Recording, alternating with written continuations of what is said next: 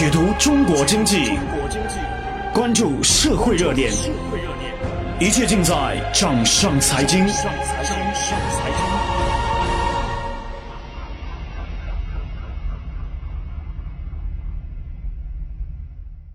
本节目由掌上财经和喜马拉雅联合出品。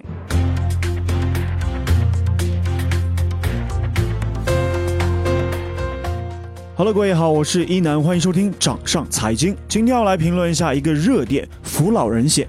最近打开支付宝平台，准备给我的车子上保险，在新推出的若干险种当中，混进了一个奇怪的东西——扶老人险。用户只需要支付三元，就可以保你一年期间最高可以获得两万元的法律诉讼费用，并且提供全年的法律咨询服务。也就是说，被保险人在扶老人过程中。若产生法律纠纷，提供两万元的法律诉讼费和全年的法律咨询。好了，就这一件事，首先来说说最具争议的扶老人事件。我觉得这样的话题提上台面来说，并且用“争议”两个字来修饰，我有些心寒呐。表面上看是一种悲哀，而实际上看反映的是一个社会问题，包括教育、道德、心理、价值观、舆论导向、媒体责任等等诸多方面。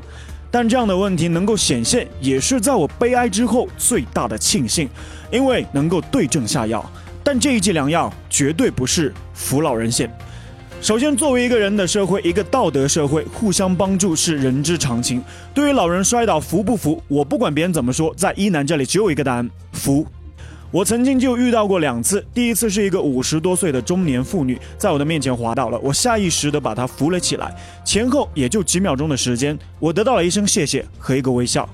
而另外的一次，一个老人躺在地上，旁边有一辆轮椅，还有一个中年妇女。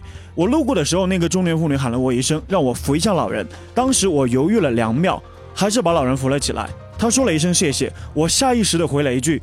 乖乖坐好，结果在场的人都笑了。当时我感到了这个社会是阳光的。其实说实话，当时我也害怕，但是我立马有这样的一个想法：我还真希望被讹一次，因为作为媒体工作者，我想通过电波、通过镜头告诉别人我是怎么应对的。看来这个社会还是好人多呀。有的人就会说了，好人多，为什么整天看到各媒体报道碰瓷的事件？我想告诉你。狗咬人不是新闻，人咬狗才是新闻。为什么？因为少。我们看到的只是社会的一个小层面，重要的是学校怎么教育，媒体怎么引导，个人怎么看待，这才是对症下药。如果学校从启蒙教育阶段注重的就是孩子的安全教育，教的是一些安全知识、应对事故、识破骗局的方法，媒体有负责任的态度，传递的是正能量，那更多的骗局将不复存在。反之，则会阴云笼罩阳光，扼杀了人类原有的善良。好了，就事论事，再来说说扶老人险。该险种在支付宝上三天内投保的人数已经破了两万，而且多为九零后。这个结果让我喜忧参半啊。高兴的是，我们的年轻人愿意买这个保险，说明大家都有帮助别人的愿望。但是，这个保险真的有用吗？买了就不会被讹吗？如果你扶的是六十岁以下的中年人呢？我们来看一下哈，保险一年三块钱，若是扶老人过程中产生诉讼，保险公司承担被保险人诉讼费两万元。那问题来了。如果老人花了十万元请了一个金牌律师打赢了官司，获得了二十万元的赔偿，那对不起，你损失二十万元，老人获利十万元。很抱歉，请原谅我以投资理财盈利为主的目的来调侃了一下法律，当然了，只是一个玩笑，真相只有一个，法律是公正的。用盈利为目的来举例，大家应该想明白这样的一件事情。保险保障的永远是小概率事件，满足的是人类源自心理层次对没有发生的事件产生的恐惧的安慰。